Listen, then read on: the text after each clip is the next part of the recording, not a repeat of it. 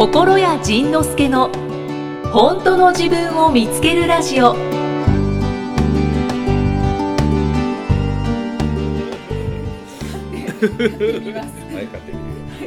じゃああのリスナーの皆さんお待たせしました、はい。えー感想質問あ、そうか。ではじゃあ感想からはい。聞かせていただきます、はいもうどんどん紹介していきますはい。えー、っとみゆママさん28歳女性の方、はい。みゆ、みゆママさん。みゆママさん28歳女性の方。はい。はいはい。仁さん、いきさんいつもゆるいお話夫婦で楽しく聞いていますありがとう。質問ではなくただの感想ですはーい。1ヶ月前にビートレの DVD をなぜかたまたま主人の恩師から借りて見てパッカーン本当嬉しいやんか。ポッドキャスト聞いてパッカーン。夫婦でパッカーンの嵐です。主人は仁さんの本を買い漁ってます嬉しいな。それはなんということか。嬉しいじゃないか。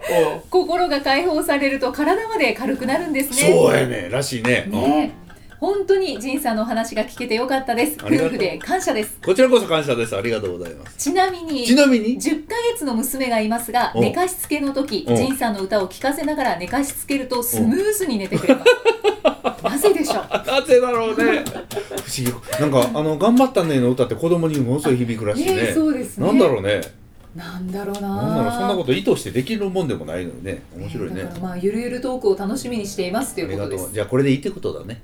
いいいいですねなんかうん私は今日ちょっと不完全燃焼ですけど何が何がどなんかうまく喋りたいことを喋れたのかがわからない。あ、夏のエピソード？夏のエピソード。はい。あ、いや、夏のエピソード、もう一回繰り返していいよ。なんか、なんか、あの、の燃えかす、ちょっと吐き出していいよ。大丈夫です。大丈夫です。大丈夫なの？大丈夫です。多分言ったところでカットになりますから。あ、どういうことだ。あ、そうだね。面白かったよ。本当ですか？まあ伝わってるといいな。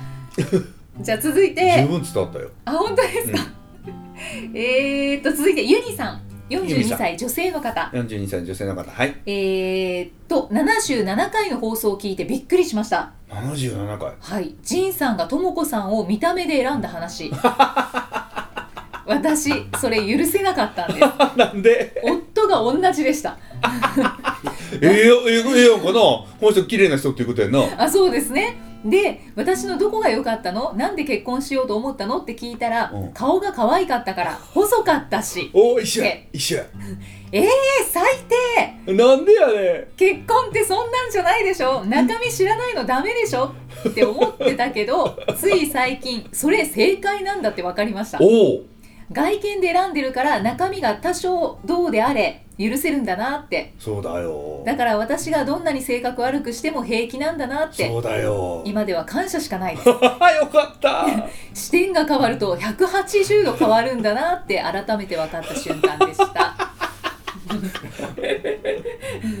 じゃあそういう系で悩んでる方は77回の放送を聞いてくだね。さい、あのー、夏に東京のビッグサイトで癒しフェアっていうのがまたあって、あはいはい今回僕登場しなかったんですけど、はい。あの本田浩一さんが行ってたらしくて、うん。でそこであの加納姉妹がおトークショー。あの人あの人たちなんか癒しフェア御用達なんやけどはでそれを聞いてたらしくてそしたらそのお姉さんの京子さん。い、うん、お姉さん京子さん。京子さんですね。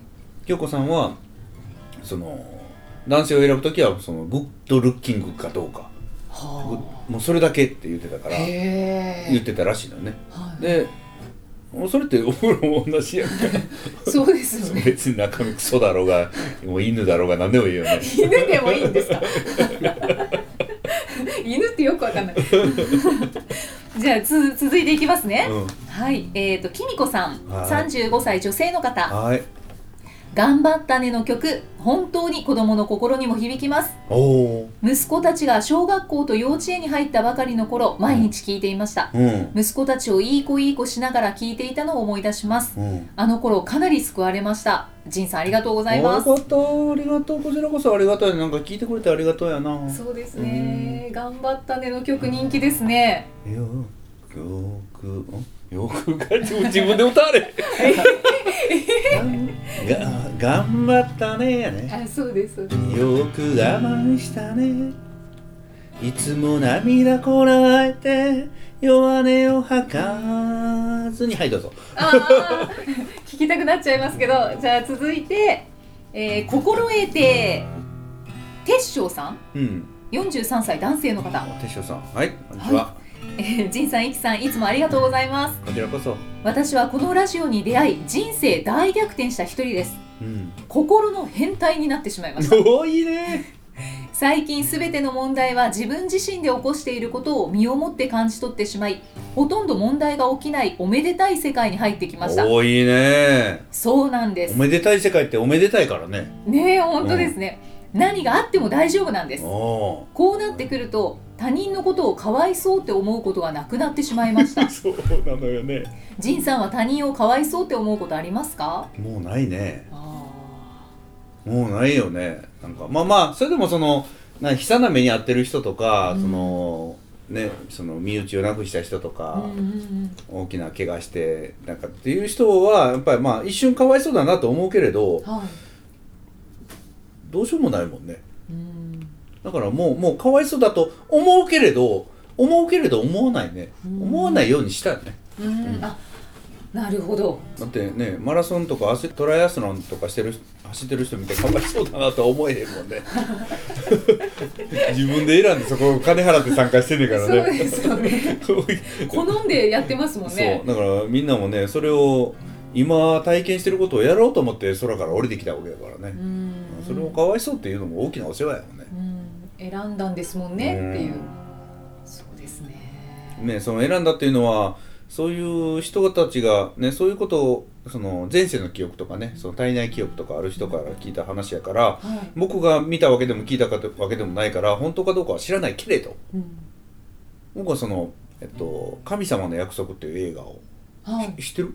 知らないです。神様の約束っていう神様との約束神様との約束神様の約束なんかそういう名前の映画を見た時にそれはそのえっと子供たちが主人公の映画でドキュメンタリーなんやけど、はい。そのお腹の中にいる時の体内の記憶とかうん。だからお空にいる時の記憶をを持ってる子供たちって実はいっぱいいて。でその人その子たちがそのあの世の世界を教えてくれるのね。で大体そのお空の上からはい。テレビモニターみたいなやつを見てて、うん。でお母さんが映ってあこのお母さんにしようと思って空から降りてくるらしい。うん。だから僕らはお母さんを選んで降りてきててでそのあこのお母さん可愛いから好きだからなんか優しそうだからって言っていろんな幸せにしたいとかね。かそういうそういう理由で降りてくるんだという証言をたくさんの子供たちがしてるのを集めた映画で。うん。でそれを見た時はあやっぱりそういうことだったんだなっていうねそのうん。うん。ことをものすごく印象的だったのね。うん。確信っていうか。そうそうそう。それもねあの全く僕もね全く知らなかったんやけどうちの奥さんが、ね、こういう映画あるから見に行こうって言って連れて行ってくれたの。へー。でそれを見た時うわなんだこれはと思ってびっくりしたのね。だからそうそう。でそそんな中でやっぱりそのカウンセリングしてたらやっぱり根っこがお父さんよりも圧倒的にお母さんが多くて、うん。だからやっぱりあの子供っていうのはお母さんが大好きでお母さんを助けたくてお母さんを笑顔にしたくてお母さんを困らせたくなくて生まれてきてって。うん。なのにお母さんが幸せな顔なかなかしないから私が私の力がないんだろうかっていうこうなんかうん。自己卑下をしてやったりね、はい私が困らせてるからなんじゃないか。私が生まれてきたからお母さんは病気になっちゃったんじゃないこういろんなその罪悪感ができてるんじゃないかという新しい僕の中の理論を組み立てていったのね、うん。だからうんと何の話だったっけ？その、うん。さっきの何やったっけ？感想ですか？ああそう。だからその苦しいのも自分であの課題を決めて生まれてくる。うん。でその例えばじゃあ死んだ、ね、生まれてこなかった子はどうなんだろうとか、うん。それから自殺しちゃった人はどうなんだろうとかね。で自殺しちゃった人もその反省部亡くなってから反省部屋みたいなところがあるらしくて。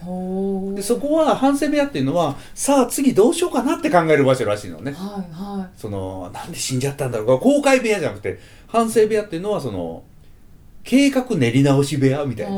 なだから自殺することも悪くはないと。うん。だからその生まれてくる時も生まれてこようと思ってお母さんなんか降りてきたけどおかお腹の中入ったけどやっぱりやめとこうって自分から引っ込むからお母さんの責任ではないということなのね、だからそういうのが僕の中でもあの事実として事実というかもうそういう概念で出来上がってしまったからその流産とかなんかで幼くして亡くなってしまうとかっていうのも全部自分その亡くなった人たちの自分の意思で空へ帰っていってるだけだから、その残された人が悩む必要が実はないんだという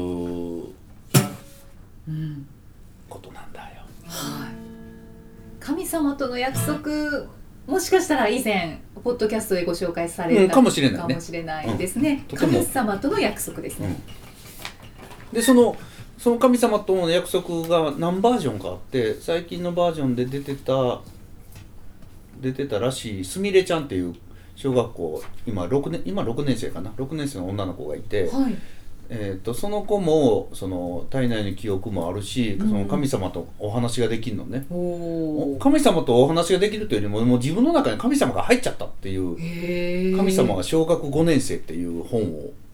はい。それがまた3マークから出てるわけよ。あそうなんですね。でしかもその本がねもう20万部いっててすごく売れてて。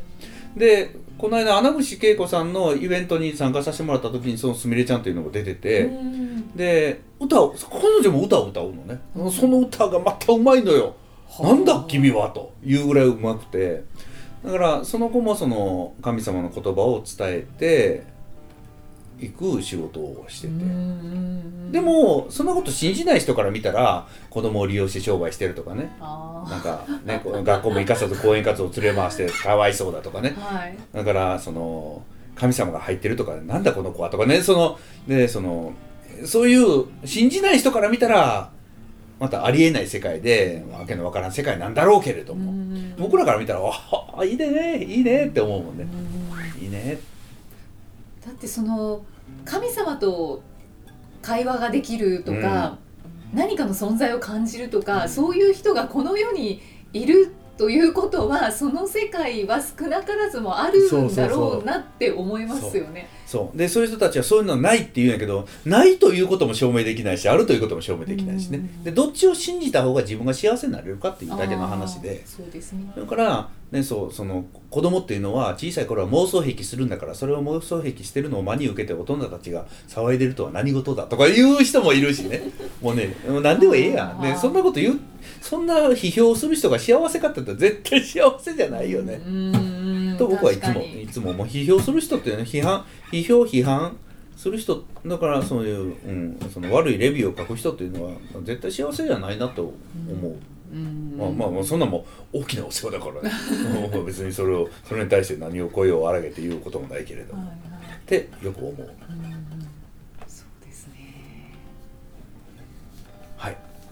続いて、はい。質問いきましょうか。はい。はい。なんかはい。思うことはいっぱいあります。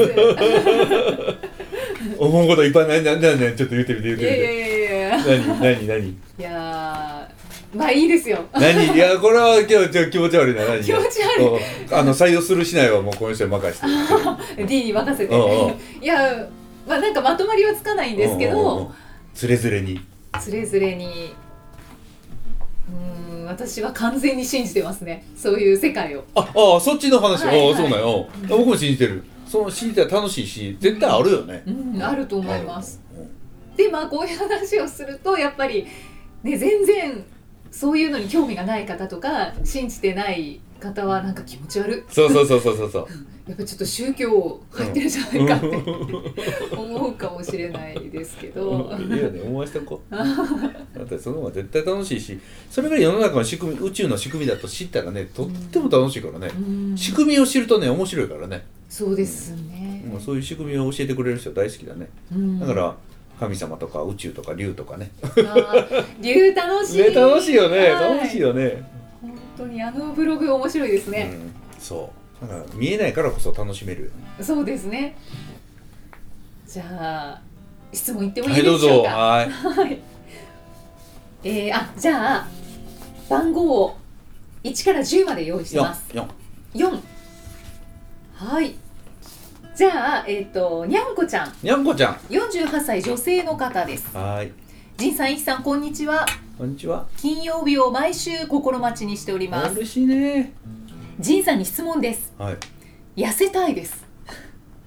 でも食べるのは好きです。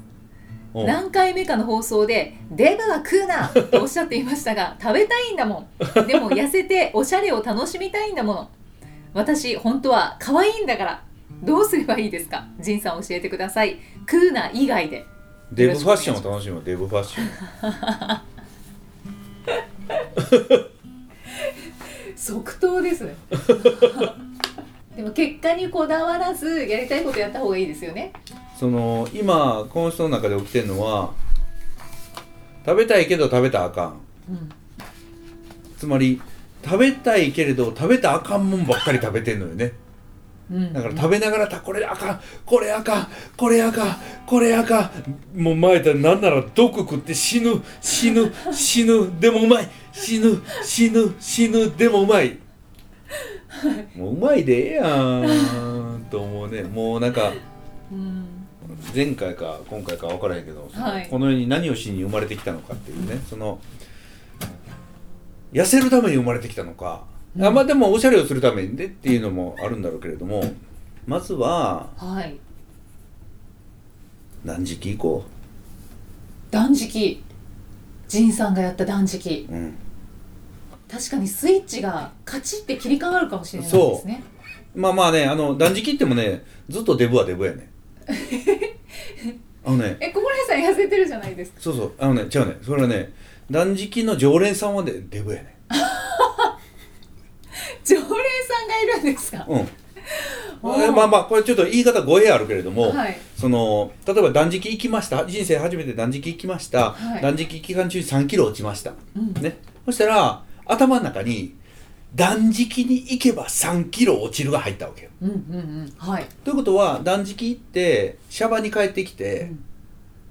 3キロまで戻っても断食さえ行けばまた3キロ落ちるって思ってるわけ。うん。だから3キロた3キロ太ってもいいんだ3キロ太ってもいいんだ3キロ太ってもいいんだ言いながらまた食べんねん。これ食べて太っても断食に行けば3キロ落ちるんだからと思ってずっと食べんねん。うん。で次断食行くやんか、はい。1キロぐらいしか落ちんかったですね。あで1キロぐらいしか落ちんかった。ああー1キロぐらいしか落ちなかった。でも1キロは落ちるんだ。と思ってまたシャワ帰ってまた食うねん。ででそれであの断食行く前の体重が例えば50キロやったとして、はい。51キロになっても大丈夫？断食行けば50に戻るからって言いながらまた食うねん、で52まで増えてもあでも断食行ったら51まで戻るからって食うねん。で断食行くねん。今度減らへんねん。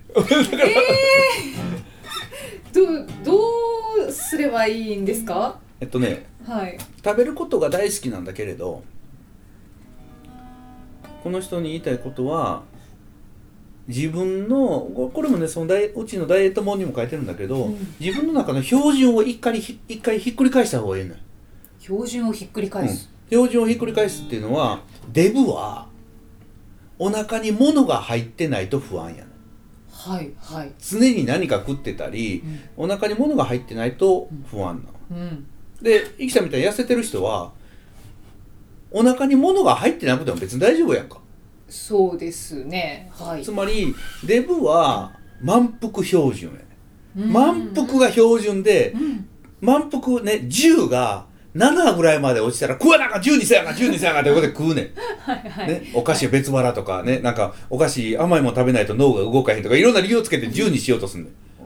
でも生きたのは0は標準やから、うん。ご飯食べて78までいっても今度0になるまでまもう食べへんねん。うんそうですね。うん、つまり確かに。ね。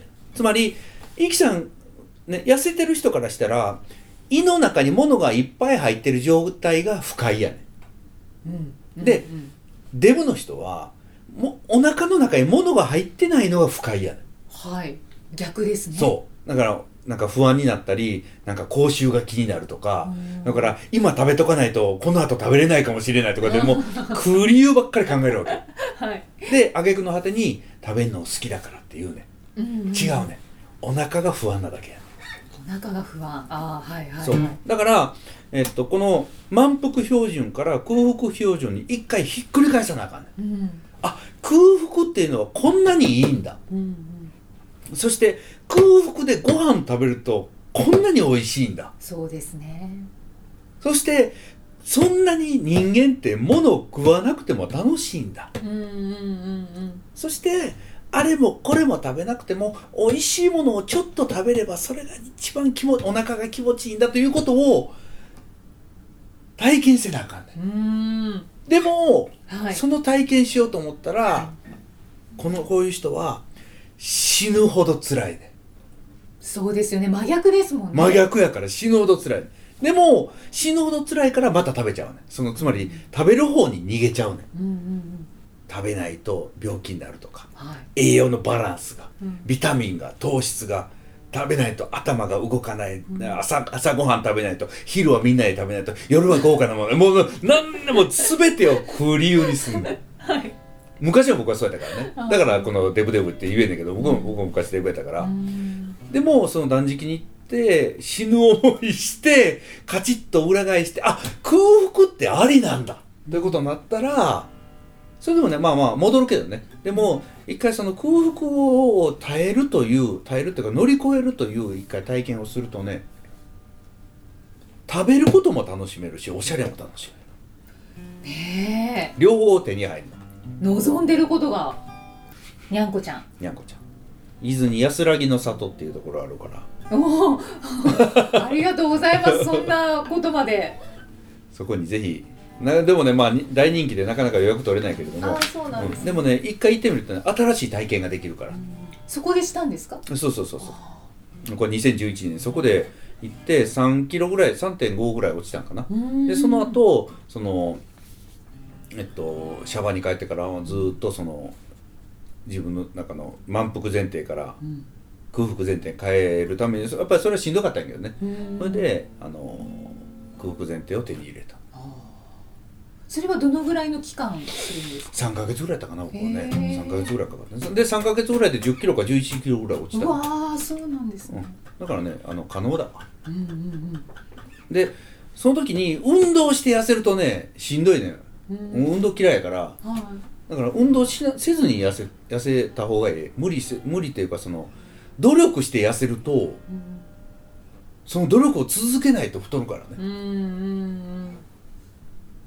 そうですね。じゃあ断食に行ってみましょう。ん。うはい。一回死ぬ思いしておいで。はい。苦しい思いはするけど。はむっちゃきついで。あ。だけどね痩せておしゃれを楽しみたいし食べるのは好き。うん。だから空腹前提で美味しいものを食べられるように。はい。頑張ってください。無理だと思うけど。いやいやいやまた報告待ってます。やってます。じゃあ続いてはい。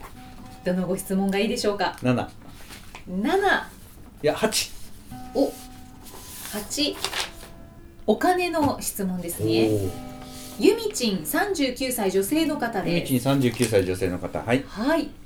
えー、仁さんいきさんこんにちこはんにちは。いつも料理をしながら聞かせていただいていあます。らまあありがとお二人のゆるい感じが大好きです。ううんありがとお金のことでどうしてもわからないので教えてください。うはい。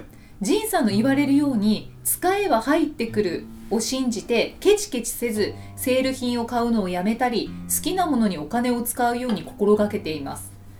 我が家は全て私がお金の管理をしていて子供のために使うのは割とすんなりできますが自分や主人のためとなると結構勇気がいりますがえいやーという気持ちでチャレンジしています。うん。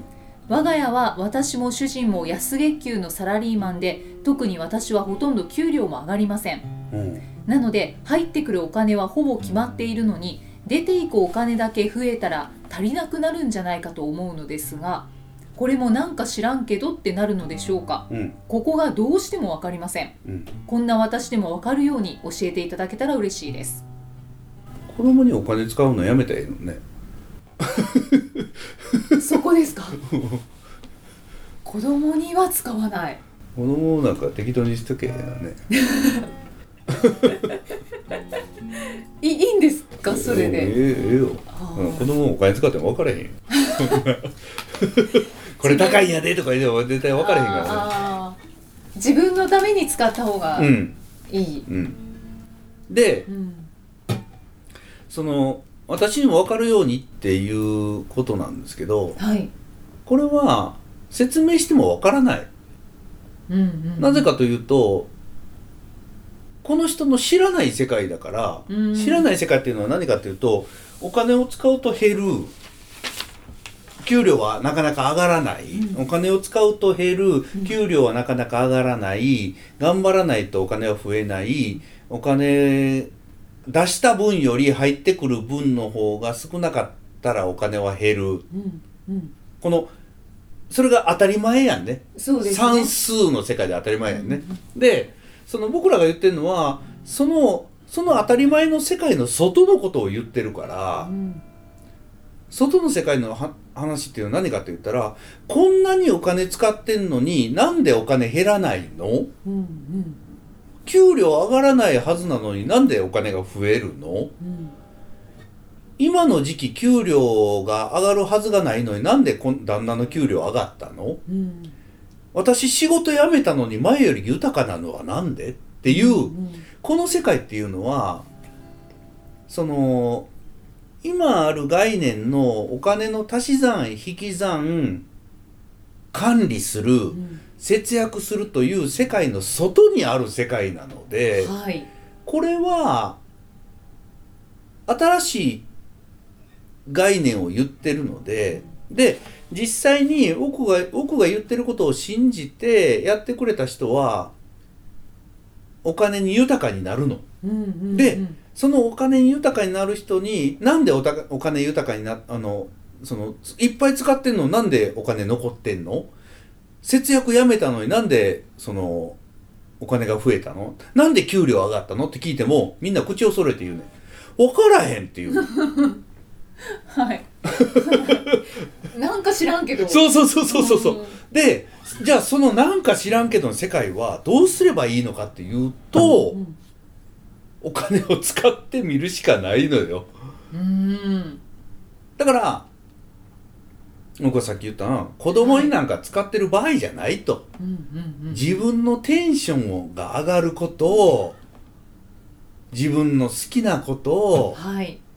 罪悪感を持たずに使ってみて初めて新しい現実が来る。うんで新しい現実が来るっていうのはあなたのいる場所が変いるステージが変化するっていう。うんことなんだけれどもじゃあそれを科学的にねファイナンシャル的に 説明しろって言ってもこれは無理なんです。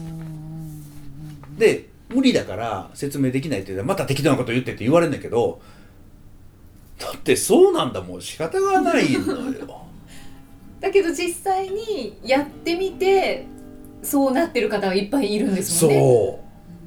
で、その人たちは口を揃えて、なんでかわからんけどこうなった。なんで、公務員で給料の上がるはずのない旦那の給料が上がんの？とか、え、なんでこの人お金くれたん？とかう。んで、家計簿つけるのやめたらなんでこんなにお金が残るの？いや、どどう考えても、だからどう考えてもおかしい。私も理解できない。世界に突入するの。私が一応理解をしてるのは、うんあの自分のためにテンションの上がるものを買ったりとか、うんやりたいことにお金を使うっうん。ていうことをしていると自分は満たされるのうで、ん。でうん。自分の周りの空気感も変わってきて、うん。それを見てる周りの人たちも変わってきて、うん。でなんか知らんけど、うん 結局なんか知らんけど。最後、最後それ。うんあのやりやりたかった例えばし仕事があったとしたら仕事がこうもらえたりとかそれによってお金がこう増えたりとかっていうなんか好循環になるのかなっていう理解をしてるんですけど どうなんでしょうか。ででそう。でそういう理解しててで自分のためにお金使ってウキウキすることワクワクすることにお金使ってんのに減る人もいんねんなんそうしたらねそうしたら私はその言われた通りこう使ってるんだけどなんでお金減るんですか？うん。とかで言ってくんだけど知らんもん。知らんもん。だからだからそのその間に挟まってるのがね間に挟まってる一番重要な要素がなんか知らんけどという、はいはい。そのスーパー不確定要素である限り、はい。なんか知らんけど増えることもあるし、なんか知らんけど減ることもあるよね。だからもうそこはね、僕知らんわ、もう。でも知らんけれども、上がることがあるんだから一回試してみいやと。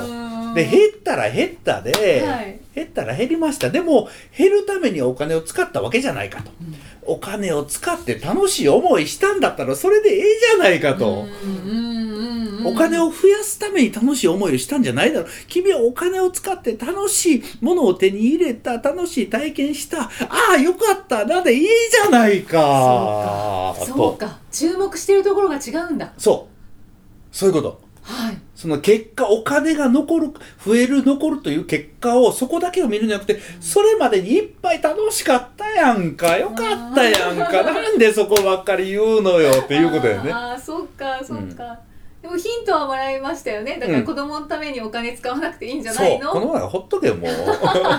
どうぞそのいいものの価値なんか分からへんねんから。そうですね、ね、その子供に栄養があるものとかね美味しいものとかねなんか食べさすとか。いやそのその辺のなんかラーメン食わしとけラーメン。ああそうか。うん。うんうん。私もまた一つなんか理解がうん増えました、ね。はい、いきちゃんもこの1年2年でだいぶ仕事増えたり減ったりいろんなそうなんです。変わったよね。はい。本当に。なんか一時なんか3つぐらい仕事がいっぺんに終わるとか言ってたよね。そうなんです。あれどうなった？のあれからまた、えっと、2つ3つ増えて。またちょっとも元に戻って戻ってまあそれはありがたいですよねで私はもうお金の感情はしないことにしたんですそ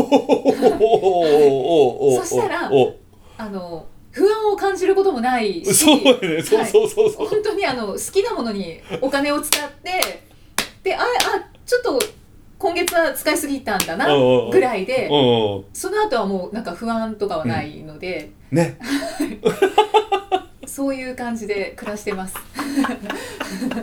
そう。ででそれをねそのアカデミックに科学的に説明してって言うともうなんか無理や。うん。んもうもうなんか知らんけどそうなってんで終わってしまうのよね、うん。だから早くそのねええ加減な ええ加減だけどなんかうまくいく世界。ここをね早くこれはねもうその不安の世界の中頭グワーッ突っ込んで、あ大丈夫なんだっていうことをね体験しないと分からへん。そうですね、そうですね。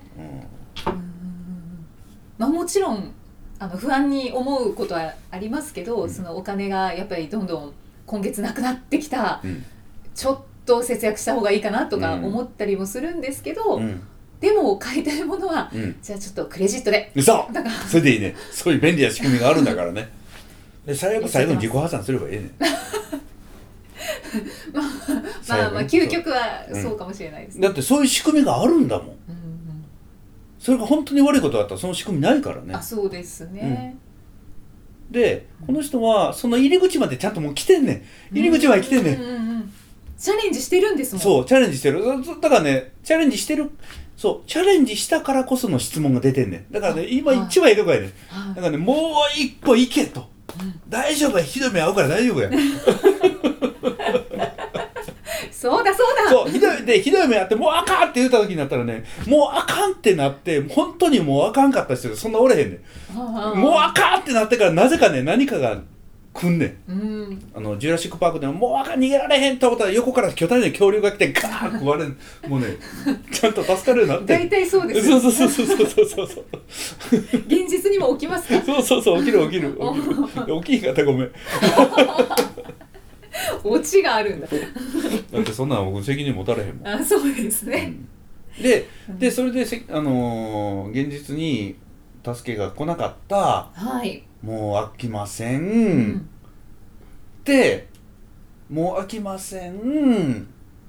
と思ったけれどと物語って大体続いていくね、うんんもうダメだ。そしてもうなんか親戚中にお金を借りまくってあれしてこれしてこれ。もうダメだと思った時にこんなことがありましてみたいな。いうのをね大体最後はみんな語んねうん。んだからだなんだ大丈夫だったんだって言ってね語んねん人は、じゃあゆみちんさん。うん、もう一歩深く。もう一歩深く踏み込んでひどい目に遭ってください。大丈夫です多分はい。大丈夫の歌みたいになっちゃった。はい。そういうことなのよ、そういうことで。うん、だからここはほんまに説明できへんよね。そうそうですね、でも説明できないけれどそうなんだも私もわからないままやってみてます。んね。はい。説明できないけどそうだもんっていうのはね前にねあの知り合いの佐藤光郎君っていう人の本で読んだ、ここ一番のカレーの話でしたことあったっけ？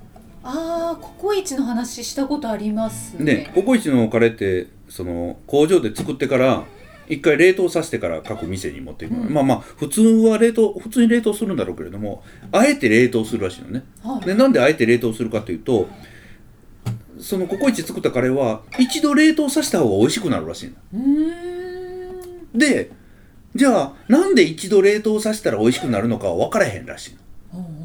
でもなぜそうなるかは分からないけれど一度冷凍させたら美味しくなるということだけは分かるらしい。のはいはい。テレビのリモコンもなぜつくのか僕ら分からへんやんか、分からへんけど8押したら8つくねん、うん。なんかええやないかそれでと、うんうんうんいうことやねその仕組みねリモコンの仕組み知らなくてもけうんすなんならスマホの仕組みを全く知らないけどみんな使ってるやんか。うん仕組み知らなくてええねん。そうこれをしたらこうなるんだということだけなんとなく知って。てうん。お金使ったら減るんだでもはい減るんだけれども楽しい思いをしてたらそのうち帰ってくるんだと。だってお金は回ってるからあなたが使わないように使わないようにしたらあなたのところにも誰かが使わないようにして回ってこなくなるからあなたがどんどん回していこう。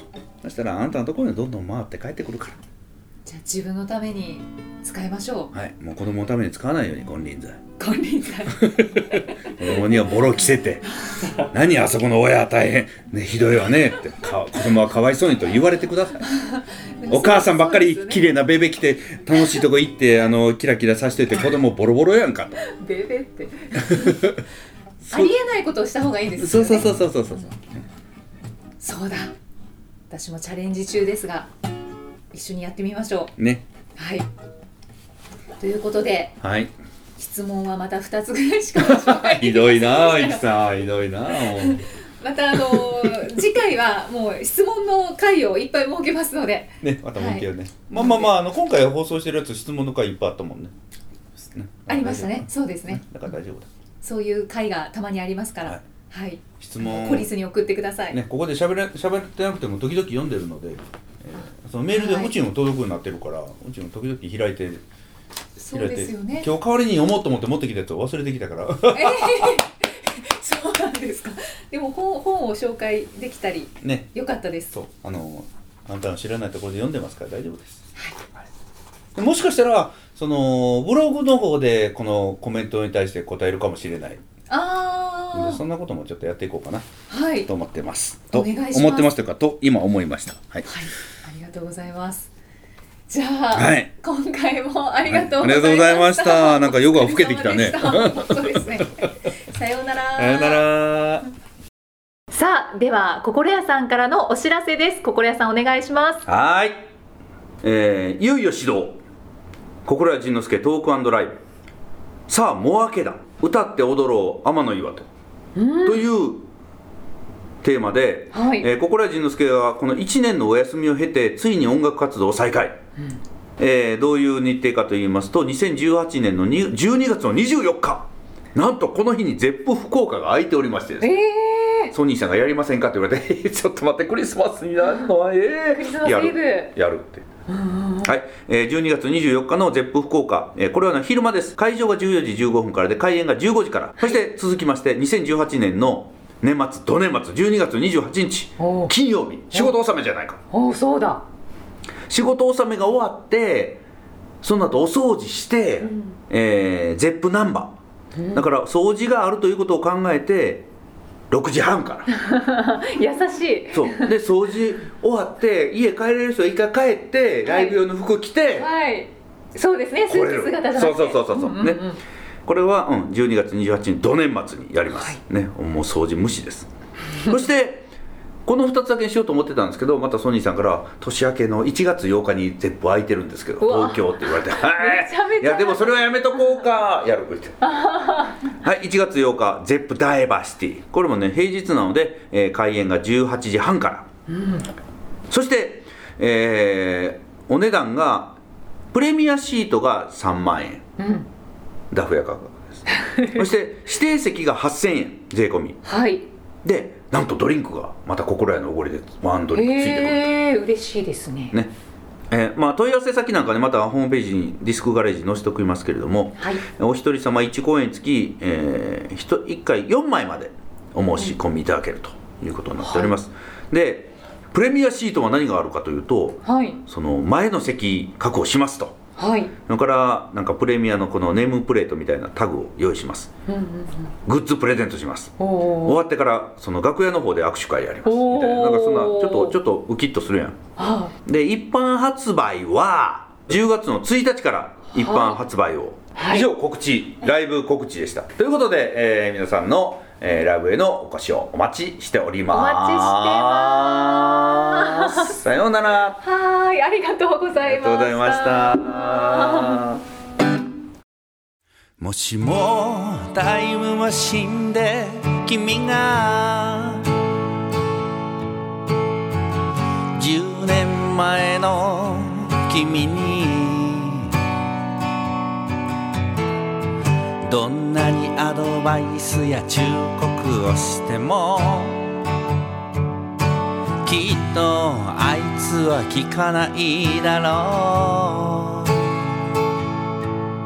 たとえ白いおひげの神様のどんな真実の言葉も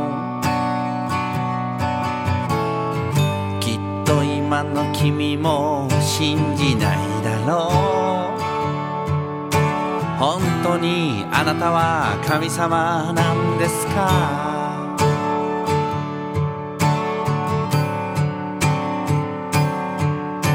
だから君は今自分の思う通りに正しくてもたとえ間違っていても誰かになんて言われてもそうしたいんだろう。君の選んだ道が正解になる。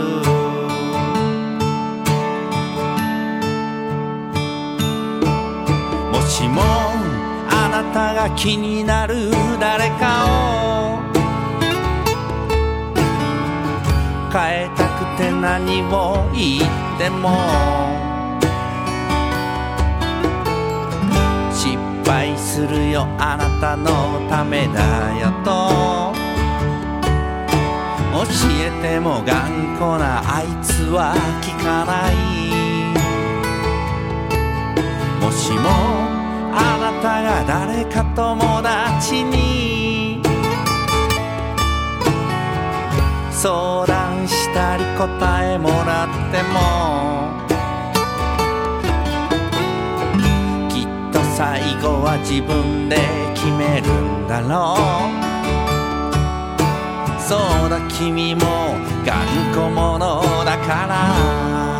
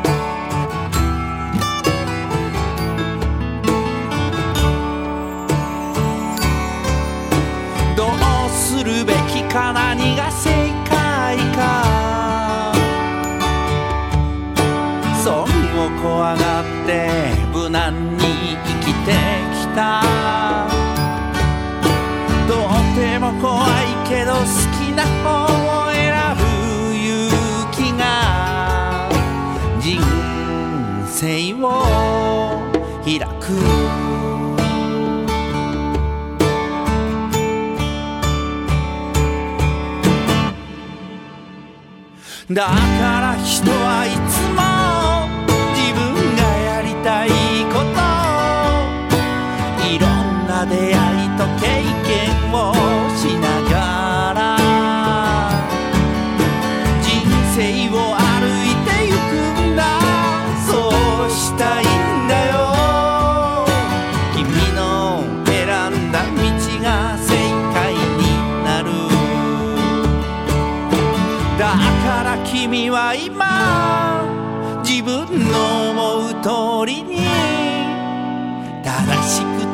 たとえ間違っていても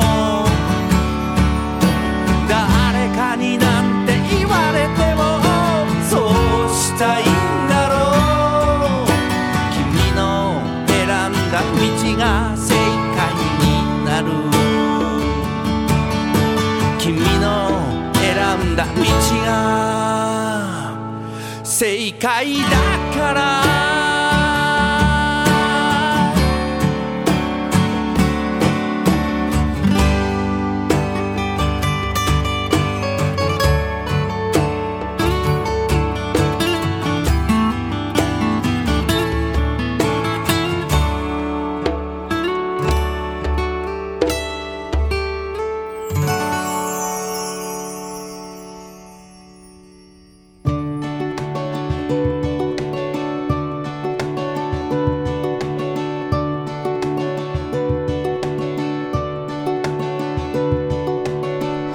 次回はどんな気づきのお話が出てくるのかお楽しみに